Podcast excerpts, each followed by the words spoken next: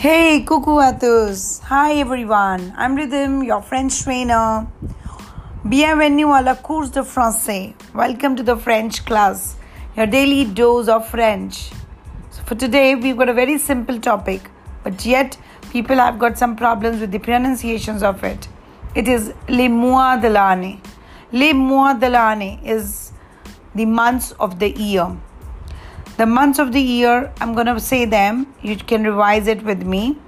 So we started with Janvier, Janvier, Février, Février, Mars, Mars, Avril, Avril, Mai, Mai, Juin, Juin juillet, juillet, août, août, septembre, septembre, octobre, octobre, novembre, novembre, décembre, décembre.